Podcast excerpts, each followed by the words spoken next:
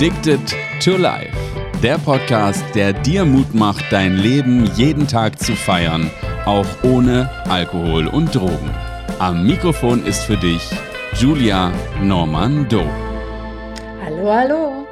Moin und herzlich willkommen hier in dieser wunderbaren Show Addicted to Life. Und heute haben wir ein Thema, das es natürlich in sich hat. Du hast es gelesen im Titel. Wie wird man als 18-Jährige zum Drogenkurier? Und weil auch ich sowas nicht in meinem Lebenserfahrungsrepertoire habe, brauchen wir natürlich die großartige Julia, um genau das zu erfahren. Insofern herzlich willkommen in deinem Podcast, liebe Julia. Hallo Hauke. Genau, also wir starten heute im, im, in London. Du bist immer noch in London. Du bist zarte 18 Jahre alt und äh, tust eigentlich was den ganzen Tag. Also nur damit wir nochmal zurück in dem Alltag sind. Äh, was tust du da eigentlich in London den ganzen Tag? Eigentlich nur leben und das Leben genießen im Hier und Jetzt, wie ich das, glaube ich, vorher schon ein paar Mal erwähnt hatte. Im Hier und Jetzt leben. Whatever happened, happened. Wir hatten eigentlich nie Pläne. Also einfach, wir haben im Hier und Jetzt gelebt und das war so das Schöne daran. Und ich war glücklich. Ich war eigentlich immer glücklich, auch ohne einen Joint. Und so ging es dann äh, weiter. Genau, das ist nämlich der entscheidende, eigentlich schon die Brücke, ne? What happened? Also was ist sozusagen der Brückenschlag in eine Drogenkurierkarriere als 18-Jährige? Die blonde Julia steht wo in London? Was passierte an diesem sagenumwobenen und entscheidenden Tag in London, damit Julia sich überlegte, hey, das mit dem Drogenkurier, das ist eine gute Idee, das machen wir jetzt. Also, total schön. Picture it. Ein, Im Sommer in London wirklich heiß blauer Himmel, ein wunderschöner Tag. Nur, also ich glaube, es war Juli sogar. Nur mein Magen knurrte. Und ich hatte Hunger und wir hatten nichts zu essen. Und dann bin ich schon mal losgeschlendert und unser Lieblingscafé war Mike's Café on Blenheim Crescent. Das war off Portobello Road. Und äh, der Besitzer war ein junger Grieche, der immer, wenn mein Magen knurrte, hat er mir was ausgegeben. Oder irgendjemand, der da saß, der mich kannte. Also bin ich in die Richtung gegangen. Die Tür geht barfuß wie immer, irgendwelche Hippie-Klamotten. Tür geht auf und Ben, der Local Dealer, kommt raus und ruft: Oh, ich habe gerade auf dich gewartet. Wie toll, dass du jetzt kommst. Ich sage, was gibt's denn? Also, ich muss ihn ein bisschen beschreiben. Er erinnerte mich sehr an Schleimiel aus der Sesamstraße. Er war zwar groß, aber immer ein eingezogener Hals und guckte immer links und rechts. Wie gesagt, er war ein Kleindealer, der gern auf groß machte trug normale Jeans mit einer etwas teureren äh, Hippie-Weste als die anderen, hatte schon schütteres Haar. Ich schätze ihn irgendwo zwischen 30 und 40, kann man ganz schlecht sagen. Jedenfalls vor allen Dingen als 18-Jährige. Ja, vor allen Dingen, da so. war er ja mit 40 schon uralt. Genau. Jedenfalls ähm, sagte ich, weißt du was, immer du mir sagen willst, kannst du gleich machen, wenn du mir ein Frühstück spendierst. Ich habe so einen Hunger. Und typisch für Ben, nein, nein, nein, nein, gar keine Zeit. Ich gebe dir gleich das Geld dafür, aber jetzt müssen wir erstmal eine Sache klären. Sagt er, möchtest du in den Libanon, morgen mit mir fliegen? Ich sage, wie bitte in den Libanon morgen? Ja, sagt er, morgen oder übermorgen. Aber hättest du Lust, du kannst dir ja vorstellen, worum es geht. In Windeseile ging durch meinen Kopf, okay, Kleindealer, nur für Haschisch und Marijuana, Libanon, also es bedeutet bestimmt Drogenschmuggel. Und wirklich in Sekundenschnelle war so, das mache ich, das mache ich. Die große, weite Welt, das war What? für mich die, ja, die Aufregung, diese große, weite Welt, das mache ich. Wirklich, das. Aber es war, hat er gesagt, was für dich dabei rausspringt? Also vielleicht ist das mal zu sehr mein ökonomisches Herz, aber was Drei Kilo. Er sagt, wir müssen viele schmuggeln, aber du kriegst drei Kilo als Runner Money. So, und okay. aber das war auch nicht mal, das hat mich interessiert, sondern es war einfach, wow, Fliegen, der erste lange Flug in meinem Leben, dann Libanon, damals gab es ja kein Internet, ich wusste überhaupt nicht, wie es da aussieht und was da los ist, was natürlich schlimme Folgen hatte. Aber jedenfalls sagte ich ganz schnell ja. Oh yeah. Ja, oh ja. Und äh, also dieses Urvertrauen, das ich immer in mir trug, dass mir nichts passiert, that I'm safe. Ich denke heute so darüber nach, dass ich dieses Urvertrauen in mir hatte aufgrund meiner glücklichen Kindheit. Mit dieser unconditional love meiner Eltern. Dass die was in mir gepflanzt haben, was mir diese, diese Urängste nahm. Dass mir wirklich so nach dem Motto, ich kann auch Drogenkurier aus Libanon, das, was soll mir schon passieren? Ja. Mir ja, scheint die Sonne aus dem ja. Wirklich, so war ich unterwegs. Es ist für mich natürlich heute unerklärlich. Aber weißt du was, es ist mir mein ganzes Leben lang, ihr werdet es noch hören, wenn ihr wollt, so weitergegangen. Es hätte so viel, es hätte so schlimm ausgehen können und eigentlich müsste ich auch schon lange tot sein, aber ich sitze hier alive and kicking and happy. Deshalb kann ich auch diese Geschichten so schön erzählen. Unfassbar. Weil geht. Ich, ich stelle mir das ja ganz anders vor, wenn ich mir überlege, so Drogenkuriere, wie werden die wohl angeworben? Wahrscheinlich sind das Menschen, die machen das gar nicht so richtig freiwillig und die werden so halb gezwungen, irgendwie so im Milieu der, der Zwangsprostitution werden dann einige zu, also das ist so meine Vorstellung, dass man irgendwie sagt so, ja, ich gebe dir gleich das Geld zum Frühstück, hast du Bock, drei Kilo für dich irgendwie und dann sagt jemand, ja, äh, bitte. Das, äh, okay. You know what?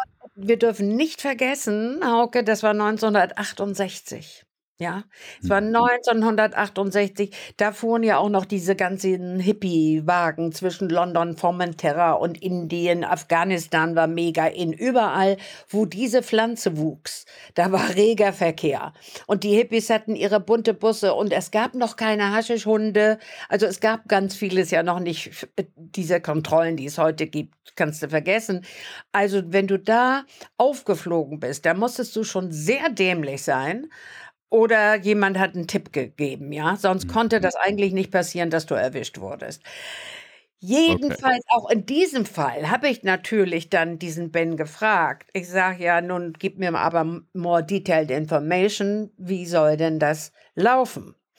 Der, dieser Schmuggling, Smuggling Act. Und dann sagt er, ja, ist für dich überhaupt keine Gefahr. Du nimmst nur das, was du am Körper tragen kannst. Und dann hast du in einer Penhamberg, in einer Flugtasche, sieben dicke Kilo übereinander gestapelt. Und es fliegt ja noch ein netter junger Mann mit uns, der dritte im Bunde, der Alan, der arbeitet in Heathrow Airport. Und der fliegt einen Tag vor dir mit einer Tasche, mit seiner Tasche voll und muss ja nicht durch den Zoll, weil er dort arbeitet. Wenn du ankommst, dann kommt er an dein Gate und ihr switcht die Taschen, die Panam-Taschen. Ihr habt identische. Und er geht mit deinen Kilos durch und du hast nur deine Strandsachen in der Tasche und was du am Körper hast. So that really made sense to me. Daraufhin war ich ja, ach, ja, was soll da schon was schief? Was soll passieren, genau. Ja, was soll da, also da, wirklich, das hat es mir doch sehr erleichtert. Und äh, jedenfalls von da an war ich nur aufgeregt. Wir sind am gleichen Nachmittag, erstmal habe ich mir den Magen voller Eier und Baked Beans geschoben.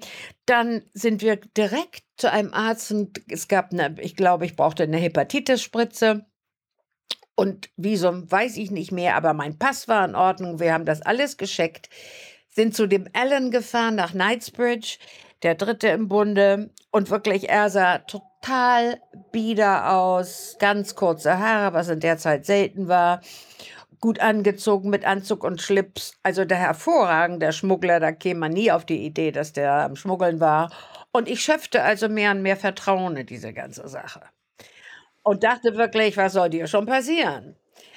Und dann sagte Alan, ja, pack deinen Koffer, aber wirklich sagte nur, pack deinen Koffer. Er sagte nicht, dass ich an die Umstände denken sollte, die in Beirut herrschen. Und die kleine Julia, die hat sich wirklich keine. Ich hätte mehr Bücher kaufen können, irgendeinen Reiseführer. Aber auf solche Idee kam ich damals überhaupt nicht. Ich habe meine Minikleider, hatte ja nichts anderes. Natürlich nie ein BH besessen, Koffer vollgepackt.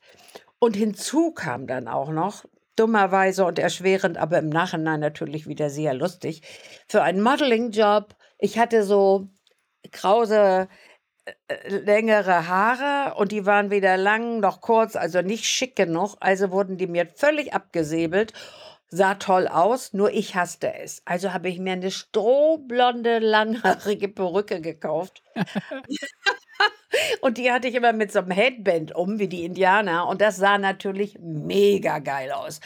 Und die setzte ich natürlich auch auf. Und dann hatte ich, also das ist jetzt der nächste Morgen.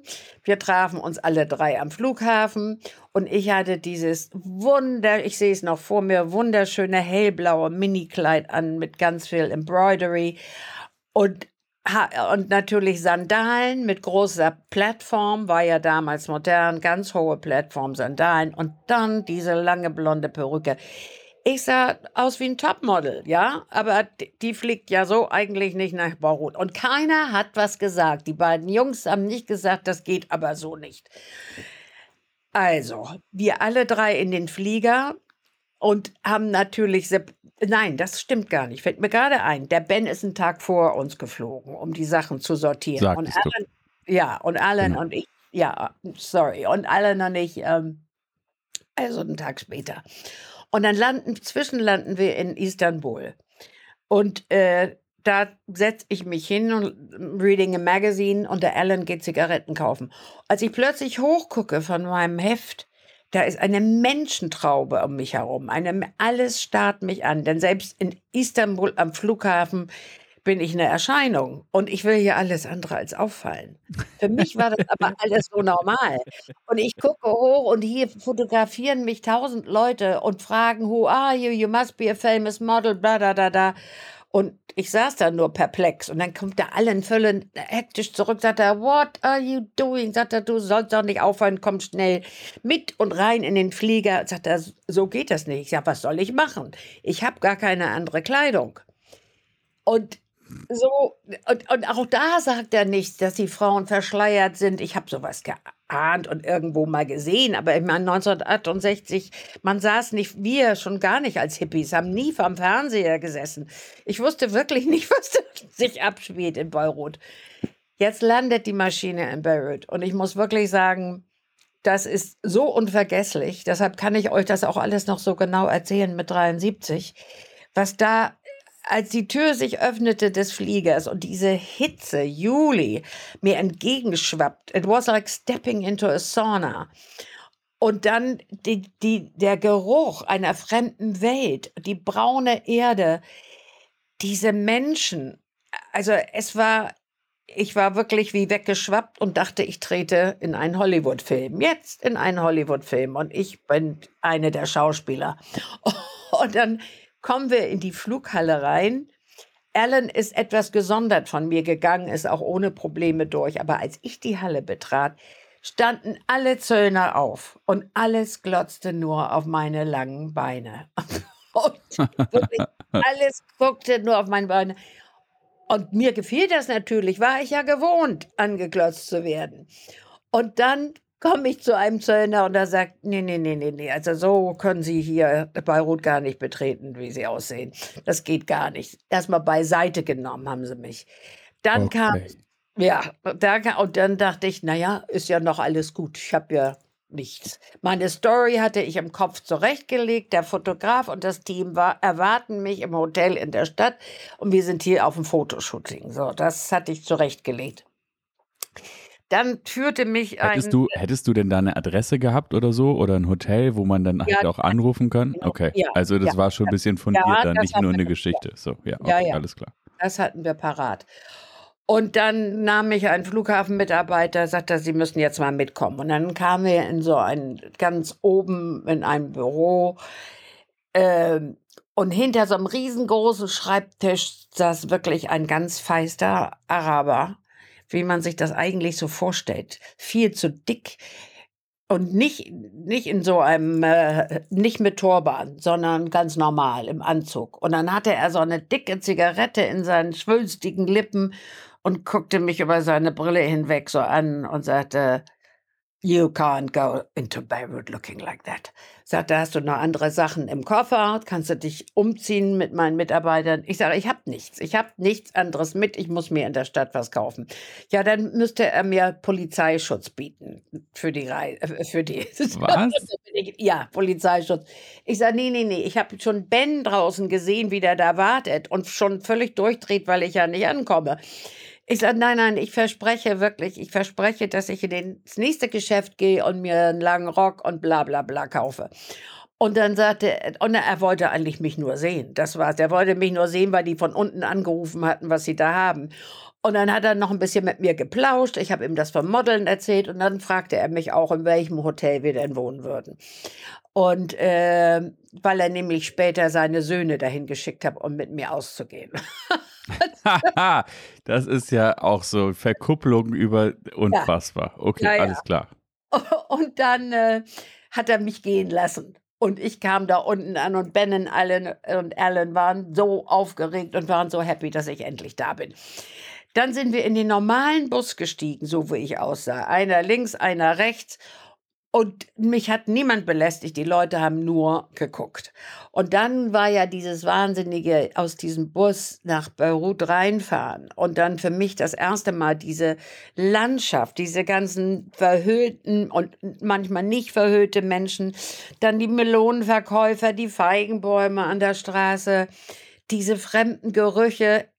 Julia war angekommen in ihrem Paradies, in dieser fremden Welt, wo ich glaube ich immer schon hin wollte. Dieses, das dieses Fernweh hatte sozusagen jetzt das erste Mal das richtig. sozusagen vor Augen, was man sich die ganze Zeit erträumt hat. Okay. Ja, ja, es war so, obwohl ich ja mit meinen Eltern in Italien und Jugoslawien war, aber sowas hatte ich eben noch nie gesehen. Und, und sag mal, du hattest gesagt, du kaufst dir jetzt irgendwie lange Klamotten, du sitzt aber im Bus. Machst du es jetzt? Nee, nee, natürlich nicht. Pass natürlich nicht. Wir fahren also zu unserem Hotel mitten in der Altstadt von Beirut. Und äh, so ein düsteres, finsteres Hotel. Also kein, natürlich kein Fünf Sterne. Ich würde sagen zwei Sterne Hotel. Also, aber es war okay. Zwei Sterne bei Ruth äh, 68. Das kann ja. man sich ja in etwa vorstellen, was ja, das für ja, Qualität ist, okay? Ja, ja. Also es war riesengroß, alte Hallen und unser Zimmer war auch mega groß. Ich habe mir mit Ben eins geteilt, weil er uns da als Ehepaar eincheckte. Don't ask me why.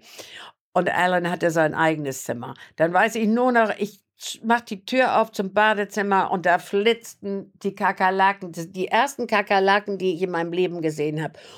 Und Ben war schon weg. Ich war also alleine und schrie und schrie und schrie und rannte runter in die Lobby und sagte, there are some strange animals in my bathtub. Also wirklich, ich habe ja noch nie Kakerlaken gesehen. Und die kamen dann hochgerannt mit mir und haben sich natürlich königlich amüsiert. Und haben mich dann beruhigt, war die bla, ich war auch beruhigt. Okay. Also, die wohnen da war, hier. Ja, die wohnen da. Hm, schön. Und dann ähm, so, dann haben wir natürlich, sind wir erstmal nur schlafen gegangen und am nächsten Tag sagt Ben, so jetzt müssen wir los, den, die Connection treffen. Und da gehen wir aber alle drei. Und an einem ganz normalen Mietshaus in Beirut waren dann äh, ein Libanese mit seiner Familie, zwei Kindern, ganz spießig und auch wie es da so eingerichtet ist, wie bei Herrn und Frau Müller, sage ich mal, aber nur arabisch genau. oder libanesisch. Libanesisch, genau. Libanesisch, genau, sorry. Und dann ähm, sagt die Frau auch, da kam ich mit einem anderen Minikleid natürlich an und die Frau rannte sofort ins Schlafzimmer und gab mir einen langen Rock. Ja, sagt sie, den könnte ich auch behalten. Und den müsste ich aber anziehen die ganze Zeit. Okay. Und den habe ich also den langen Rock unter mein Minikleid geschoben und das ging dann schon mal. Und dann meinte sie aber auch, ich sollte mir ein BH kaufen, was, was ich nie getan habe. Mhm. und, und, dann äh, haben die die Vorbereitungsgespräche geführt und wir sind nachmittags da an den Strand gefahren, was auch sehr abenteuerlich war, aber das gehört jetzt nicht so ganz mit zu der spannenden Geschichte. Es war alles gut und in der Stadt hatten die beiden Jungs, liefen immer links und rechts um mich. Also manchmal waren Menschentrauben. Äh, dann, ja, das war natürlich die blöde Nummer ohne BH. Was, was hatten die noch nie gesehen? Hä, aber du bist doch nicht oben ohne gelaufen. Nee, aber für die war das so. Na, und es war natürlich auch Weil leicht. das nur eine leichte Bluse leichte war. Blusen, Okay. weil es so heiß war. Und dann war, was eben noch interessant war, abends bin ich mit den Männern in die Kneipen gegangen. Da gab es so eine Art, aber da waren natürlich nur Männer. Und ich war die einzige Frau so bekleidet. Aber die ließen mich alle in Ruhe, wahrscheinlich weil ich umgeben war von diesen beiden. Nur was dann geschah, wir haben uns natürlich richtig die Kante gegeben. Da gab es natürlich keine Toiletten. Und die Männer sind einfach vor die Tür gegangen. Und ich bin dann, wenn ich das heute denke, ich bin durch die Stadt, durch diese Altstadt alleine gerannt, zurück zum Hotel, um da zur Toilette zu gehen und dann wieder zurück. Und mir ist Wie nichts weit war das? Passiert. Ja, so fünf bis zehn Minuten Lauf durch die Stadt. Boah, da Ja, hätte schon alles schief gehen. Aber sag Alles. mal, wo du so sagst, der BH war dir zu, zu warm sozusagen. Also hast du nie gemacht Ja, und das musste eine Bluse sein. Aber die Perücke hast du getragen? Das ist jetzt eine gute, ich glaube schon. Ich glaube, die habe ich die ganze Zeit getragen. Das heißt, es glaub- hatte die ganze Zeit den Kopf ohne die gekocht. gar nicht leben. Ja, ja, dieses Blonde. Also allerdings, wo du das jetzt so fragst, abends in der Kneipe, glaube ich nicht. Denn das wäre ja wirklich schlimm gewesen. Da habe ich sie, glaube ich, nicht getragen. So, und dann kam, dann kamen wir zurück ins Hotel und an der Rezeption fragten die dann, äh, ja, die Söhne des Hotels würden gern mit sie zum Essen einladen. Also die Hm. müssen ja schon geahnt haben, dass das nicht mein Ehemann war. Irgendwas haben die geahnt. Das ist strange, ja. Und, die, und die, die ließen aber auch so durchblicken, dass ich lieber nicht Nein sagen sollte. Na, dann, ja, Wie ja. haben sie und das formuliert? ich, ich weiß es nicht mehr. Es war so, ähm, Du hattest das unbestimmte Gefühl, Ja, lieber ja, nicht ja, abzulehnen. ja, okay. ja, das sagte ich dann auch zu Ben. Ich sage, ich gehe mit denen essen. Warum nicht? Dann ist es nicht so auffällig. So, und dann kamen diese entzückenden, hübschen jungen Männer mit einer großen Limousine vorgefahren, holten mich in der Limousine ab. Ich habe mein schönstes Minikleid angezogen. Und die Perücke natürlich, logisch. Und dann ähm, sagten die, ja, wir fahren vorher noch Freunde besuchen. Und dann nahmen die mich mit in so eine äh, Villa in Beirut. Also ein Traum, auch wirklich aus Tausend und einer Nacht wieder. Mit Bedientesten und allem Möglichen. Und dann führten sie mich in so ein, auf so ein Patio, wo die ganze Familie saß, auch die, die Schwestern äh, des einen. Und dann wurde ich quasi so richtig interviewt, ne? Was ich dann, äh, weil die hatten in Paris studiert, das waren alle Studierte, kannten Europa gut. So. Und dann sagte er im Laufe der, der eine ältere Herr, der da saß, da, dann sagte einer der Männer, ja, das ist äh, bla bla bla und er ist der Polizeidirektor von Beirut, der Polizeipräsident, nicht Direktor, der Polizeipräsident von Beirut. Und diese ganze Nummer, ich habe da so cool gesessen, so, ich habe mir wirklich nichts anmerken lassen. Und der erzählte mir dann, ja, wissen Sie, es kommen nämlich sehr, sehr viele Haschischmuggler aus Europa hierher, weil hier links und rechts, überall um Beirut herum sind Haschisch, waren, so war das überhaupt, waren Haschischfelder bis an den Horizont. Aber die habe ich ja alle abbrennen lassen. Es gibt ja hier kein Haschisch mehr. Habe ich alle abbrennen lassen. Und ich, naja, interessiert mich ja gar nicht. Ich bin hier, um meinen Fotoshoot zu machen. Das interessiert mich. Aber ich war wirklich, Du hattest also äh, die Aufgabe, unauffällig zu sein, bis hin Ja. zum Polizeipräsident 1a umgesetzt. ja, perfekt, perfekt. Und die Mädels waren auch sehr misstrauisch. Die sagten dann, die eine guckte mich genau an. Oh, so, you're a model. Sagt sie, aber deine Fingernägel sehen nicht danach aus, weil ich damals noch ein bisschen die Nägel gebissen hatte. Die haben mich so genau betrachtet. Das werde ich nie vergessen. Und ich so wirklich ganz, ich sage, naja, natürlich gibt es Fake Nails for the Photoshoot. Und so, die haben mich also nicht klein Wow. gekriegt. Das war ganz gut. Die haben mich nicht verunsichern können. Daran war ich naiv hin und her. Da bin ich ganz cool geblieben. Und dann also ging, da haben wir ein Aperitif genommen und da haben die beiden Jungs mich wieder eingesackt und dann ging es weiter in dieses wunderschöne Restaurant in den auch an so, an so einem Hügel in Beirut am Hafen. Ein Traum, ein Traum. Und ich kannte ja diese ganzen Metzen, nicht diese kleinen Schälchen mit den verschiedenen Essen und es war ganz, ganz mega. Und die haben mich wirklich nur nett ausgeführt. Nur in der Limousine musste ich vorne zwischen den, vorne zwischen den beiden sitzen. Das war so durchgezogen. Ne? Und die wollten eigentlich nur mit mir angeben. Es war, die wollten nur mit mir angeben. Das war natürlich auch auf, aufregend, als wir das Restaurant betraten und mich alle anguckten, weil da waren überhaupt keine Touristen, nur Locals. Und dann auch im, im Auto, dann sagt der eine, ich sollte doch zurückfahren, die Serpentin. Ich sage, ich habe gar keinen Führerschein. Ja, aber macht es trotzdem, wir finden das lustig. Also es war. Okay. Ja, also, also so crazy things. Aber die haben mich total lieb und nett, ohne Bedrängen vom Hotel wieder abgesetzt. Alles easy. Sie und wollten am, angeben mit der Modelblondine. Ja, Genau, mehr war das gar nicht. Es war wirklich alles harmlos. Und maybe es war auch harmlos, dass der Vater da Polizeipräsident war, dass die mir nicht bewussten Schock versetzen wollten, sondern äh, es kann alles Zufall gewesen sein. Jedenfalls, wir werden es nie erfahren, aber es war lustig. Und ja, genau. Also für dich ist lustig, für den einen oder anderen ja. wäre das wahrscheinlich tausend Tode zu sterben. Äh, und ja, aber die ganze ja. Zeit auf Plateausandalen oder bist du dann irgendwann auch wieder ins Barfuß umgeschwenkt?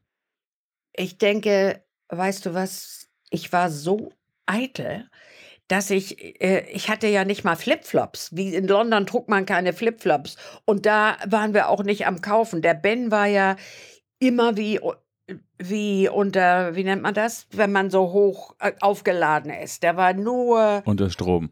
Unter Strom. Er war nur unter Strom. Also, dass ich gesagt habe, wir müssen jetzt wirklich mal in so einen Shop gehen, war alles überhaupt nicht drin. In die Kneipe gehen, trinken und bewusstlos machen, ja, aber nicht sowas. Insofern habe ich ihn auch in Ruhe gelassen. Ich merkte, don't fuck with him. Er kann auch anders. Das habe ich schon bemerkt, ja. Und also alles, was ich in London an ihm nicht mochte, kam da schon durch. Mhm.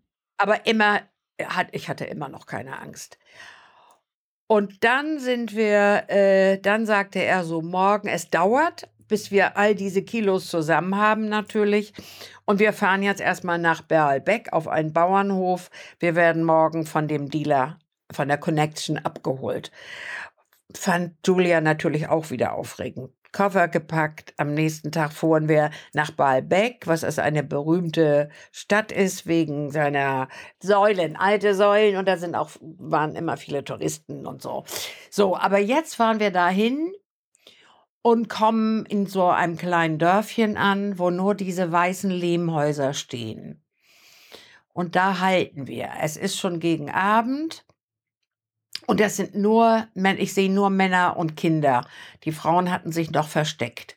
Und dann führen die uns alle in diese Lehmhütte, wo die Matratzen an den Wänden stehen, die nachts runtergeklappt werden zum Schlafen, aber tagsüber ist es deren Lebensraum. Und in der Mitte steht die große Hablibabli, also eine riesen Wasserpfeife, und alle Männer sitzen drumherum. Und wir jetzt auch die Gäste. Und dann wird natürlich der Einzige, der Englisch kann, ist unsere Connection, der dann hin und wieder übersetzen muss. Aber ich sitze da also noch mit meiner weißen Perücke, ja. Wie viel Grad? 40 Grad wahrscheinlich, wenigstens. Ja, mehr. Und mit, und mit meinem weißen Mini-Kleidchen dazu. Ein wunderschön, alles wunderschön. Ich glaube, inzwischen bin ich aber wohl barfuß, denn da konnte man schlecht auf Plateau-Sandalen äh, gehen. Und dann ging es los, dass die Pfeife immer gestopft wurde und diese, diese Hose ging rum. Ähm, weißt du was, die, diese, dieser Schlauch, der steckt in dieser Wasserpfeife, wenn du die vor dir siehst. Und mehrere Schläuche passten da rein und die wurden dann rumgereicht. Also so wie heute so, so eine Shisha-Pfeife im Prinzip. Ja, genau. Genau, genau so wie heute eine Shisha-Pfeife. Ja, nur eben größer und, und äh, mehr Schläuche drin. So, und ich werde natürlich immer higher und inzwischen gucken die Frauen durch die Fenster. Die Fenster haben kein Glas drin, sind nur offene Fenster. Die Frauen kichern, die Kinder kichern, alle natürlich, weil die meine blonden Haare sehen. Und plötzlich fragt irgendeiner, der Übersetzer, die fragen den Übersetzer, ob die meine Haare mal anfassen dürften, weil die sowas noch nie gesehen haben. Ne? Und inzwischen musst du dir vorstellen, habe ich ja schon reichlich geraucht und nehme so ganz langsam diese Perücke mit dem Headband zusammen so, so ab. So ganz langsam. Habt ihr nicht vorbereitet, dass das eine Perücke ist und du hättest den Laden sehen sollen die haben sich gekullert vor Lachen alle. Die haben so gelacht. Die Kinder und Frauen, alle kamen reingerannt, weil sie sowas noch nie gesehen hatten. Und dann ging es los, dass sogar die Männer sich ihre Turbane abnahmen und jeder setzte dieses Teil einmal auf. Also es war so lustig. Es war uns liefen die Tränen vor Lachen und die fanden das ja auch alle ganz toll. Noch nie sowas gesehen, erlebt und ich saß da mit meinen kurzen braunen Haaren. Sah bestimmt auch niedlich aus, aber und ich war ja high und es war mega lustig, wirklich unglaublich. Und dann haben die, äh, irgendwann war ja auch das alles vorbei. Dann verschwanden wieder ganz viele und die haben die Matratzen auf den Boden gelegt und wir haben da alle geknackt.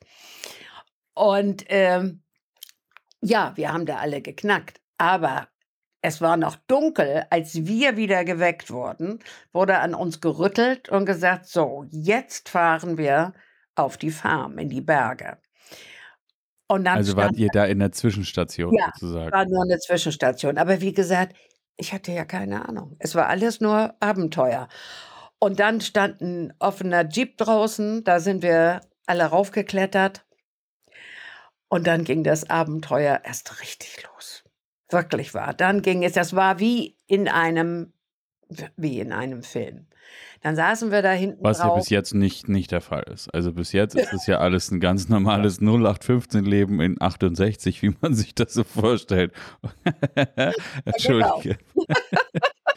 genau. Ja, jetzt fängt der, der, die, die richtige Aufregung an. Aber ich muss wirklich auch wieder dazu sagen, ich hatte keine Angst. Ich hatte keine Angst. Oh mein Gott, was passiert? Was machen die jetzt mit uns? Ben war Es kommt mir auch ein bisschen so vor, wie so, ein, wie so ein junges Mädchen, das voller Neugier um die kreischende Kreissäge rumläuft. Und einfach irgendwie, also so die Gefahr, die man heutzutage mit all dem, was da passiert und wo du bist, äh, assoziiert, das scheint irgendwie völlig nicht stattgefunden zu haben in deinem Gefühl. Das ist, so aus der Ferne denkt man, aber ja, Julia mittendrin einfach nur Abenteuer, wow. Das ist auch interessant, weil es ist an mir vorbeigegangen. Die sagen auch heute noch viele Freundinnen, dass ich diese eingebaute Angst in mir nicht habe. Und äh, meine Mutter war eine sehr, sehr ängstliche Frau und mein Vater war der Mutige. Also ich muss die geballte Ladung von ihm bekommen haben, auch Mut zu haben, Risiken einzugehen. Und aber natürlich hat diese dieses Vertrauen, na klar hat das mit grenzenloser Naivität zu tun. Sicher. Aber das war ja auch das Schöne daran. Denn sonst hätte ich ja ganz vieles gar nicht erlebt. Also, wir sitzen auf diesem Back, uh, on the back of this uh, Land Rover und dann fährt er wie gefühlte Stunden waren es aber nicht, vielleicht eine Stunde durch diese Haschischfelder, die natürlich nicht abgebrannt waren, sondern, und das war Vollmond. Also ich konnte das super sehen. Cannabisfelder, soweit das Auge reicht. Und da fuhren wir also über holprige Schlo äh, Schotterstraßen. Und dann hält, dann fahren wir auch einmal, ja, das war so wahnsinnig, ein riesen Wasserfall und wir konnten unter den Wasserfall durchfahren. Der rauschte da links vorbei und unter den Wasserfall durchfahren. Und dann fuhr der, bis wirklich keine Straße mehr ging. Und dann muss man sich ja vorstellen, wir haben nur dieses arabische Gemurmel gehört. Ja, da hatte uns ja schon der, der, die Connection verlassen. Wir waren nur mit fremden Libanesen zusammen. Und, mit, und keiner sprach unsere Sprache. Das kam noch dazu. Und, wow.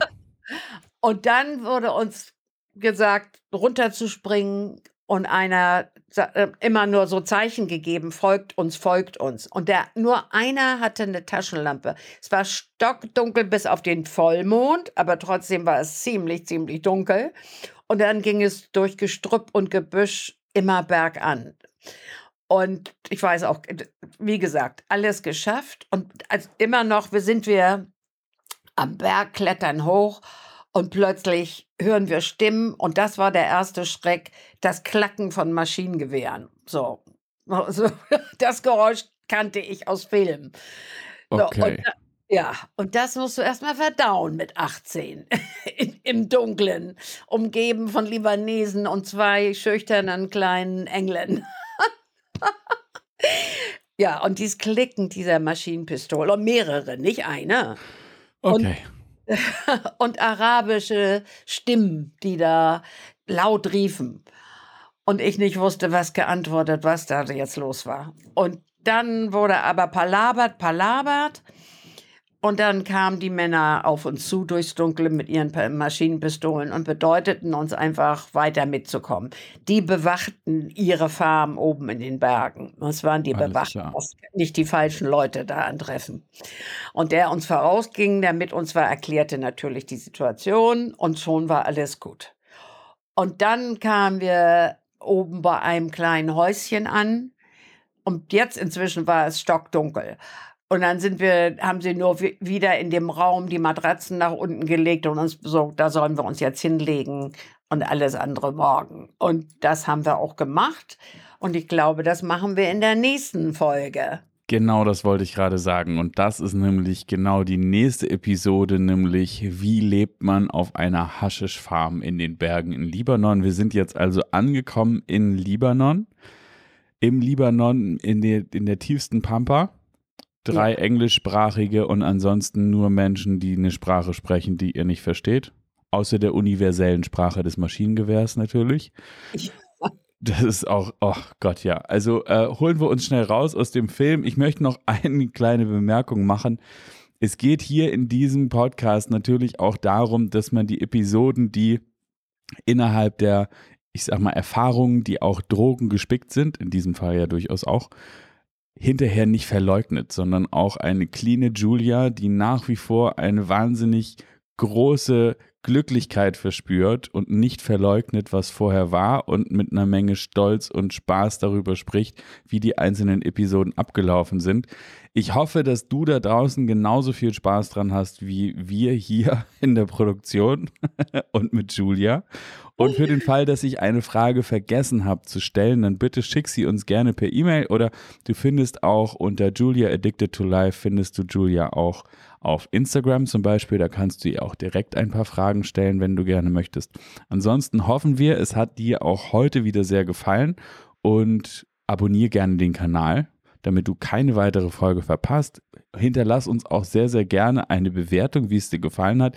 Ich danke dir, Julia, für die Reise in den Libanon und freue mich sehr auf die Berichte aus den Haschischbergen in der nächsten Episode. In diesem Sinne, habt's ganz gut. Bis dahin. Tschüss. Bye, bye. Bye, bye.